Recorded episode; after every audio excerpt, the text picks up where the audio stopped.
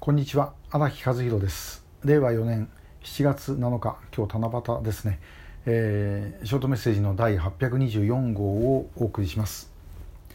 えー、いくつかお知らせです、えー、10日日曜日横須賀で、えー、予備役ブルーリボンの会主催のシネマフォーラムが行われます、えー、それから16日には市原で、えー、シネマフォーラム同じように行われます。両方とも2時スタートです、えー現場にいきなり来ていただいても入れますけども、まあ、あの可能であれば、えーと、メールで参加の申し込みをしていただければありがたいです。で、えー、ホームページ、えー、ちょあの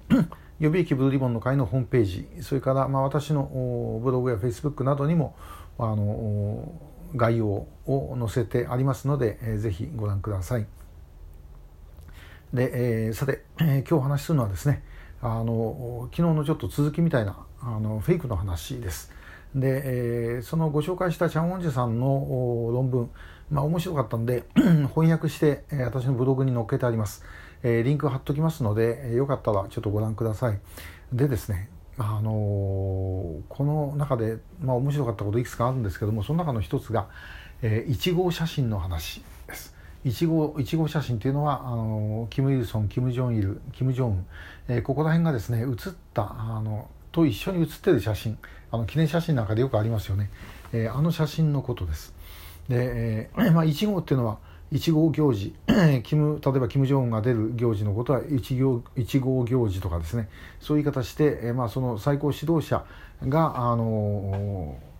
ー、入っているいろんなものを1号ってつけるんですけどもで、その1号写真というのは、えー、まああの持ってる方からすりゃあのある意味で言うとステータスの証明ということになる写真です。でところが 問題はですねそのステータスの証明のはずの写真で、えー、写ってる人の中に誰かですね粛清されるのが出てくると。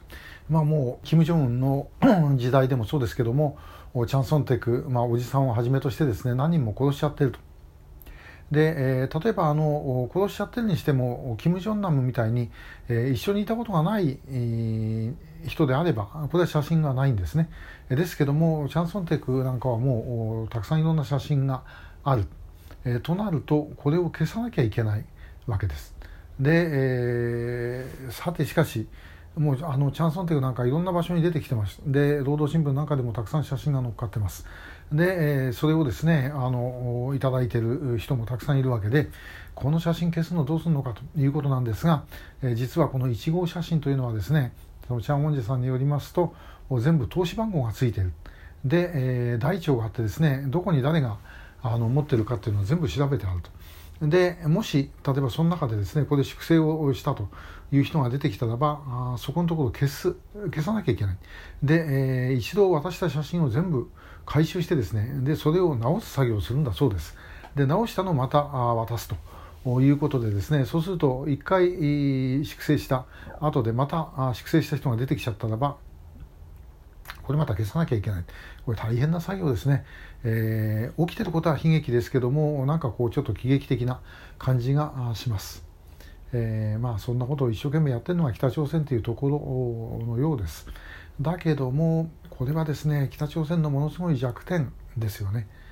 えー、歴史をともかく全て正しいというふうにしているということは正しくないような部分というのはあってはならないことだと。だからなかったことにしようというふうにしてしまう。ということです。で、えー、これはあの別にその北朝鮮だけじゃなくて、え、中国それから旧ソ連でも同様のことが行われています。えー、もうそのことをですねあのまとめた写真あの写真集の本も私前に見たことがあります。で、えー、日本国内だってあのやっぱり集団によってですね閉鎖性の強い集団ほどその過去のそういう過ちに関してはですねもうなかったことにしてしまうということをやらかすんですね。え、だからある意味まともな集団なのかそうじゃない集団なのかっていうのを考える一つのあの目安にはなると思います。えー、もちろんあの秘匿しなきゃいけない部分があるということは当然どこでもあるんですけどね、えー、それにしてもこれ全部ですね消してしまうっていうのはできないことだろうというふうに思います。で逆に言えばそういう部分をもっとつくということも必要ですよね。えー、例えばそのチャンソンテクとかあるいは脱北したファン・ジャンヨプ元書記とかですね、えー、こういう人たちの写真の、ね、いわゆる1号写真の生のものをこう送ってえそして、えー、こんなふうにして殺されてるんだというようなことをですね伝えるというのも向こうの社会の中にある意味、えー、亀裂を入れさせる。で金正恩に対する信頼とかそういうものをですね、えー、落とす。一つのきっかけにはなるんじゃないかと、まあ、そのうちビラが飛ばせるようになったらそういうことも考えてみたいというふうに思っている次第です。えー、まああのこういうことをやる全体主義の体制というのは実は脆いもんだということをですね我々あの考えて自信を持っていいんではないだろうかと思った次第です。今日もありがとうございました。